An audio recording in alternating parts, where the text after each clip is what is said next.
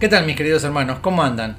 Quería compartir con ustedes eh, esta seguidilla de mensajes que estamos teniendo con respecto a eh, en qué se basa nuestra fe. ¿Se acuerdan que estábamos hablando en que tenemos la seguridad de la fe, sabiendo cómo Dios obra, cómo Dios es en sí mismo? ¿sí? Pensando que el Señor a través de las pruebas prueba nuestra fe, ¿no? Y como, por decirlo de alguna manera, eh, efecto colateral, Dios cambia nuestro carácter, pero lo importante era probar la fe, no probar, no probar el carácter, ¿no? Entonces, hoy quería llegar justamente a esta parte que mm, nos invita ¿no? No, a pensar en, en quién está depositada nuestra fe. A mí siempre me gusta hablar de este tema, me encanta y tal vez haya pasajes muy conocidos para cada uno de nosotros, pero en el día de hoy me gustaría que pudiéramos revisitar estos pasajes, sobre todo para aquellos que recién comienzan en esta vida cristiana y bueno, los que ya hace tiempo que estamos, recordarlos nos van a hacer muy bien. ¿sí? Entonces, la idea era pensar qué es el cristianismo, ¿no? Y cristianismo es justamente una relación personal con Cristo. Y fíjense que estamos hablando de una relación, no de una religión. La religión es el intento del hombre por alcanzar a Dios. Y justamente como es un intento que proviene del hombre, nunca va a tener éxito. Ahora, pero imaginemos, como pasó de verdad en la Biblia, que Dios instrumenta, que Dios hace partícipe al hombre dentro de esta salvación por un plan planeado, valga la redundancia, por Él mismo, por Dios mismo.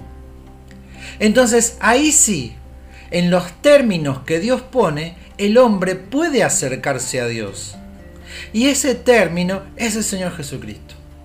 Entonces aquellos que hemos creído en Cristo como nuestro Salvador, formamos parte de esta, de, este, de esta cristiandad, de este cristianismo. Pero es un cristianismo que tiene como fundamental líder al Señor Jesucristo. Y este cristianismo se basa en una relación personal con Él. No en una serie de reglas, sino en una relación personal con Él. Si, las reglas no están mal, pero vienen detrás de la persona del Señor Jesucristo. Si yo quito a Cristo de la ecuación, me quedan un montón de reglas lindas, pero vacías.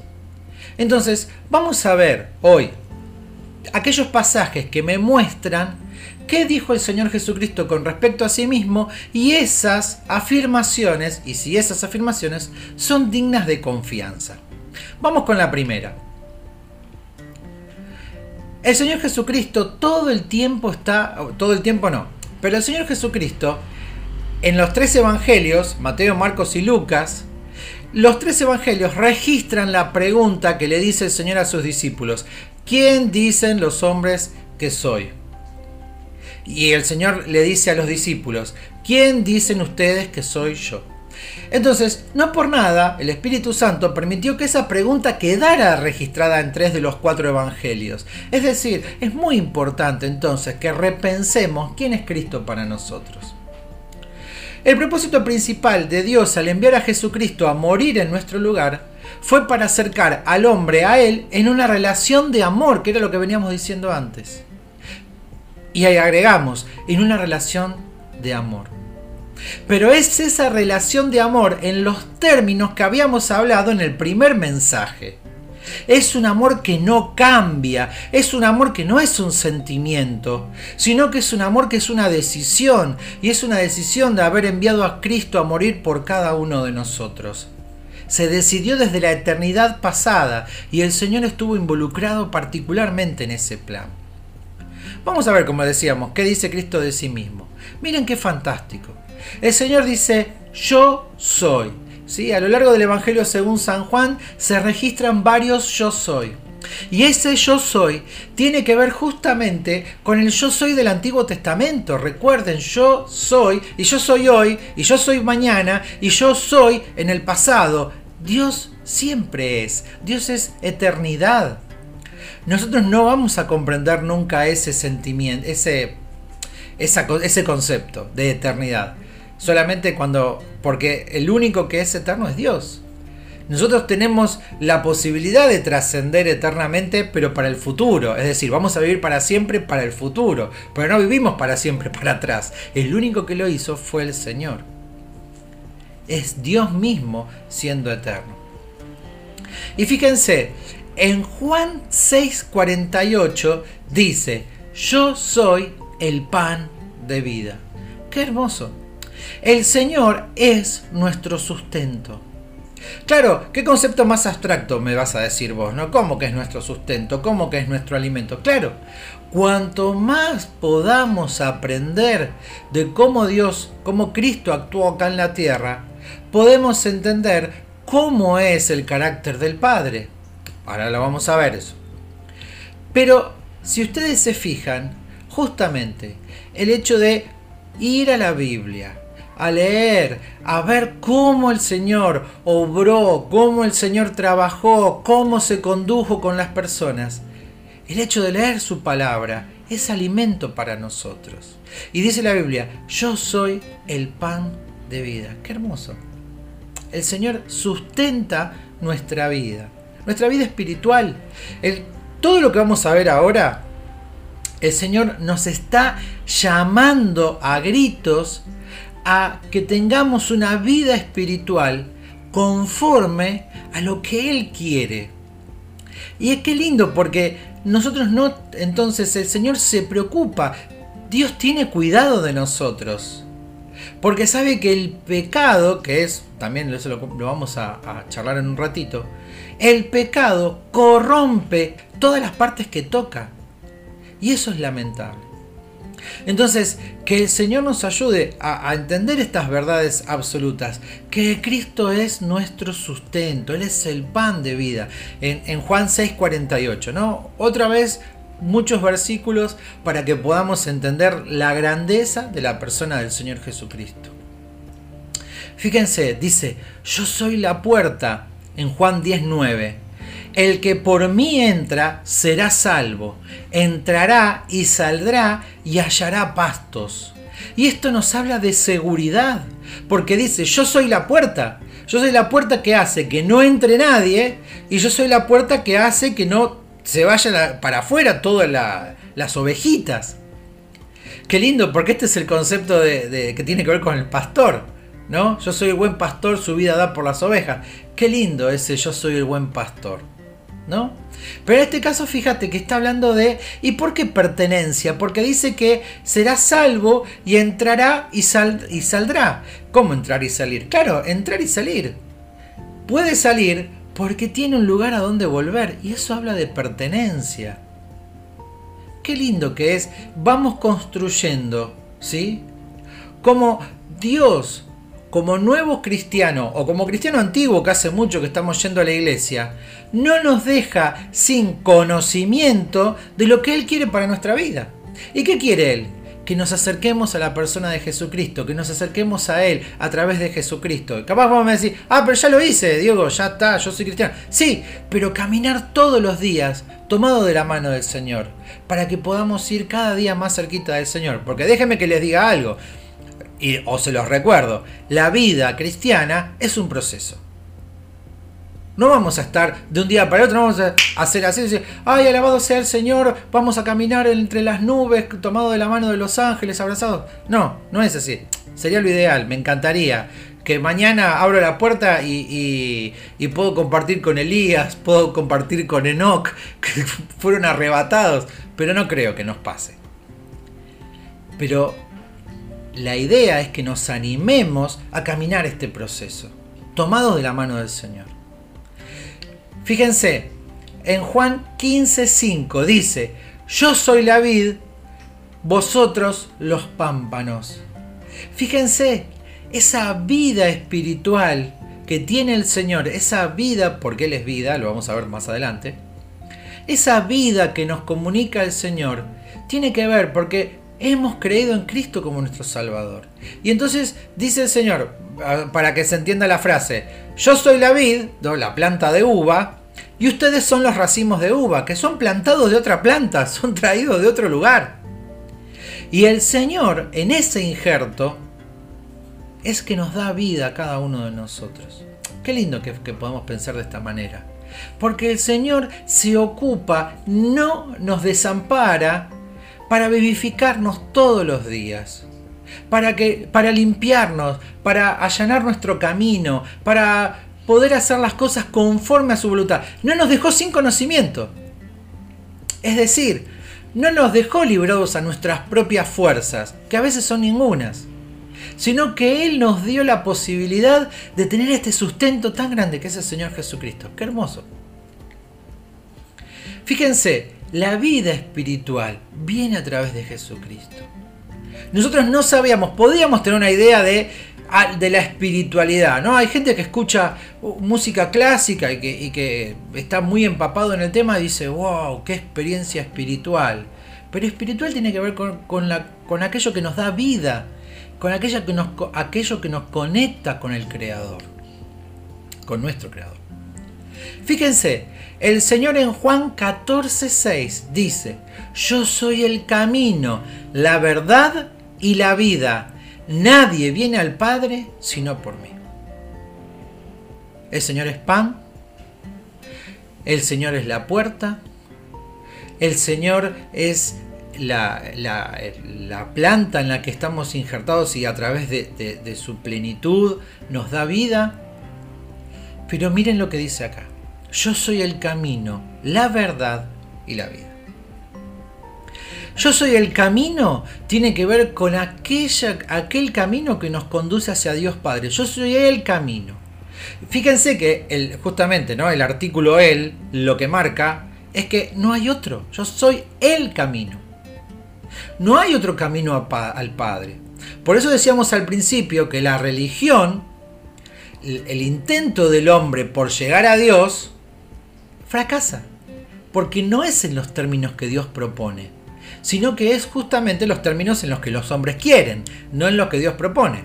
Y, lo que el hombre propone, lo propone dentro de su mente que está corrompida, que está caída. Entonces es obvio que va a fracasar.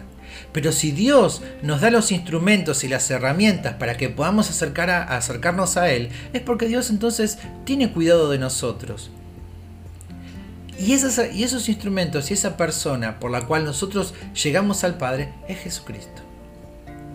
Jesucristo es el camino, la verdad. Jesucristo es la verdad absoluta. Si nosotros pensamos que Dios no puede negarse a sí mismo, que en Dios no hay fallos, ¿se acuerdan el primer mensaje que tuvimos, ¿no? De esta pequeña serie que estamos teniendo, ¿sí? Si ustedes recuerdan el primer mensaje, o pueden ir a verlo, ¿sí?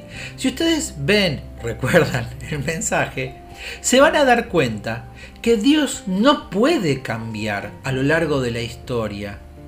Entonces tenemos esa seguridad de que lo que creemos, lo creemos y no va a cambiar. Entonces, no cambia el amor, ¿sí? Y no cambia la verdad. La verdad absoluta. Muchas veces en mi vida me consolé cuando todo estaba muy muy confuso, cuando todo estaba muy eh, tambaleando, me consoló saber que el Señor Jesucristo es la verdad. Y la verdad con mayúscula, la verdad absoluta. En Él no hay engaño, en Él no hay mentira. Por eso muchas veces decimos, Dios nunca te va a defraudar. Te puede defraudar la gente que representa a Dios, como yo, por ejemplo. Pero Dios nunca te va a defraudar. Eso tenés que saberlo. Y entonces qué lindo que es que podamos crecer en esta relación a través de Jesucristo, en esta relación con Cristo, para ver cómo es Dios obrando en la tierra. Dios se ocupó de que nosotros tengamos esto para saberlo, para transitarlo. Fíjense, y dice que Él es la vida, lo que vimos recién, Él es la, tiene, se relaciona con el tema de la vida, con el tema del pan, que Él es sustento, ¿sí? Y fíjense, Él no dice, Él él no dice que conocía el camino, Él es el camino, Él es la verdad, Él es la vida, Él es. Lo fue antes y lo sigue siendo ahora. ¿Se dan cuenta? Tenemos la posibilidad de relacionarnos con distintas personas y sin embargo no confiar en ellas. Pero cuando te acercas a Dios es distinto. es distinto. Cuando te acercas a Dios, sabes que tenés la plena confianza de que Él no va a cambiar. Él es el camino, Él es la verdad, Él es la vida. Hablando de Cristo, ¿no? Y dice, a veces nos vamos detrás de las enseñanzas, justamente, a veces nos vamos detrás de las enseñanzas de Cristo y no a través de la y no detrás de la persona de Cristo y no detrás de la persona de Cristo. Es importantísimo sentarse y aprender. ¿Saben qué? Lo que digo siempre. Sentate en tu casa, no importa si tenés años de cristiano o sos nuevito, no importa. Agarrate el Evangelio según San Juan y empecé a leer. Y empecé a leer. ¿Querés leer el de Marcos, que es más, más fácil? Empecé a leer. ¿Querés leer los Salmos, que es más lindo, más poético? Léelos, no hay ningún problema. Pero cuanto más rápido puedas tener contacto con la palabra, te va a ser de bendición a vos para que puedas caminar en esta vida cristiana. Recordando que todo lo que tenemos en la escritura, todo lo que tenemos en la Biblia, nos habla de Cristo y todo lo que, lo que tenemos en la escritura nos sirve para nuestro crecimiento. ¿Se dan cuenta? Poder acercarnos a la escritura, poder acercarnos a, Dios a través de Jesucristo, caminando este proceso que va a llevar tiempo pero cuanto más rápido nos pongamos a trabajar en eso, mejor. Entonces, ¿quién dice el Señor que es? ¿No? Fíjense, acá Cristo ya directamente en esta parte que vamos a empezar ahora, justamente comienza a, trabajar o empieza a, compartirles el tema de la deidad de Él, ¿sí? de, de entender nosotros que Cristo es Dios. ¿sí? Y, el hecho de, compartirlo con la gente de su época le trajo problemas. Juan 10, 22 al 33. Era invierno y en Jerusalén se estaba celebrando la fiesta de la dedicación. Jesús andaba en el templo por el pórtico de Salomón. Entonces los judíos lo rodearon y le dijeron, ¿hasta cuándo vas a perturbarnos el alma?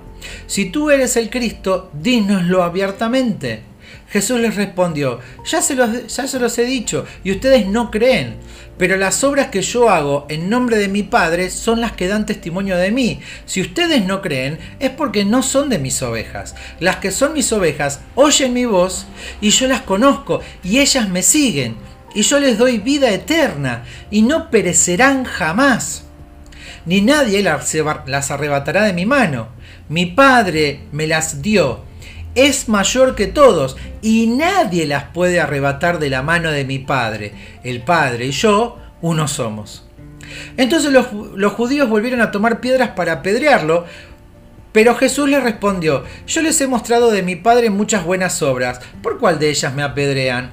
Los judíos le respondieron, no te apedreamos por ninguna buena obra, sino por la blasfemia, porque tú eres hombre, pero te haces Dios. Fíjense, ellos la tenían súper clara los judíos. Claro, estaban súper afilados con el tema de reconocer, detectar quiénes son aquellas personas que se hacían Dios a sí mismos. Aunque Cristo tenía obviamente toda, eh, toda la autoridad de, decir que Él era Dios porque Él era Dios. Y ahora nos vamos a dar cuenta por qué. Miren, en esta parte, particularmente en, este, en esta porción de la escritura, nos damos cuenta que el Señor Jesucristo dice que el Padre y Él uno son. El Padre y Él uno son. Si ustedes van al estudio de, la palabra en el original, ese uno tiene que ver con la unidad en esencia. Es decir, yo, lo que está diciendo Cristo, yo soy Dios. Yo soy igual que Dios, yo soy Dios. el Padre y yo compartimos la misma esencia. Son personas de la Trinidad, personas eh, distintas, con distintas funciones, pero comparten la misma esencia divina. Y eso es lo que ellos detectaron al toque, lo entendieron al toque. Fíjense, dice, las y el Señor sigue diciendo, ¿no? Las ovejas que el Padre me dio no las voy a perder. Entonces, hoy, si vos eh, eh, crees que la salvación se pierde, este versículo nos dice claramente, nos muestra claramente que el Señor no va a permitir que aquellos que creyeron en Él se pierdan. ¿Por qué? Porque la salvación no depende de nosotros, sino que depende de Dios. Y Cristo ya murió una vez por los pecados para siempre. Entonces nosotros no perdemos la salvación, porque no depende de nosotros, depende de Dios. Y Dios dijo, una vez para siempre. Y entonces capaz vos me preguntás, ah, entonces puedo hacer lo que yo quiero. No, justamente. Porque como Cristo ya murió, nosotros tenemos que, y aparte nos dejó toda la Biblia para explicarnos qué son las cosas que sí podemos hacer y cuál es la que no podemos hacer.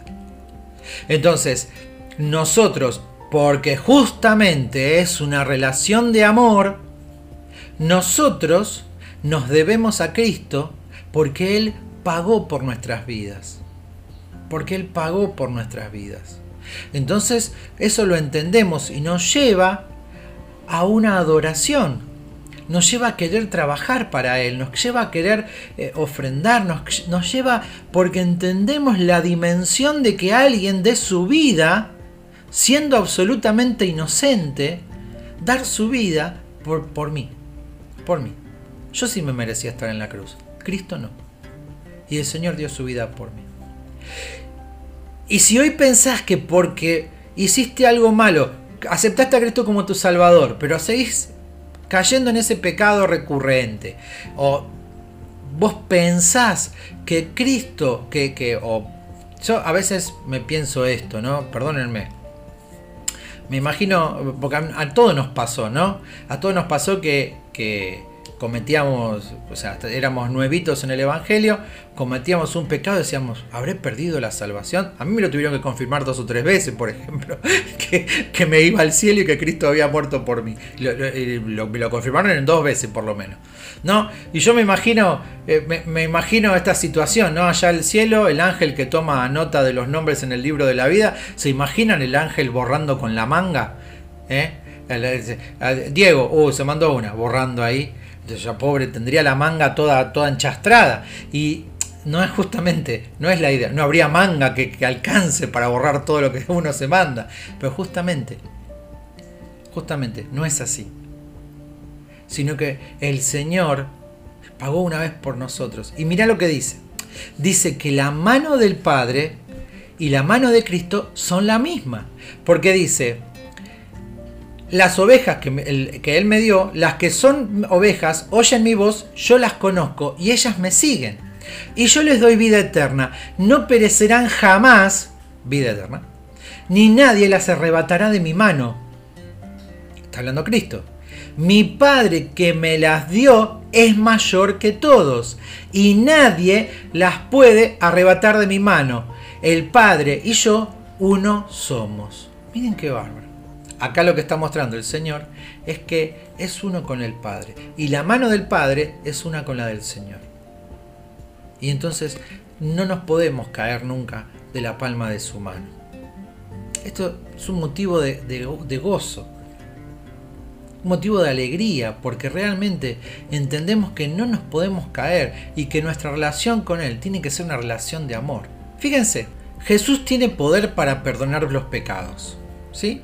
Y fíjense, ahí en Marcos capítulo 2, versículos de 3 al 12, cuenta una situación, ¿sí? No, no lo voy a leer, está, pero ahí tengo, tengo el pasaje acá, pero no lo voy a leer.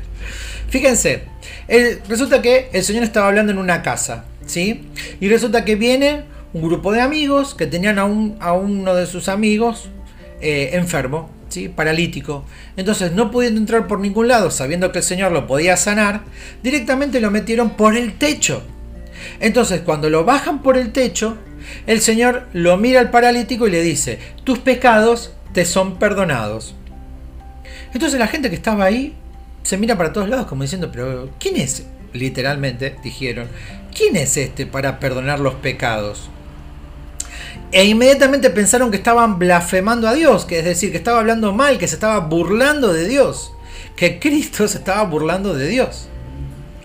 Entonces, fíjate que ahí el Señor está demostrando que tiene poder para perdonar los pecados y la gente que está ahí está viendo eso y lo está viendo, claro, imagínense, lo está, está viendo de palabra eso, no está viendo ninguna, ninguna cuestión interior, ¿sí?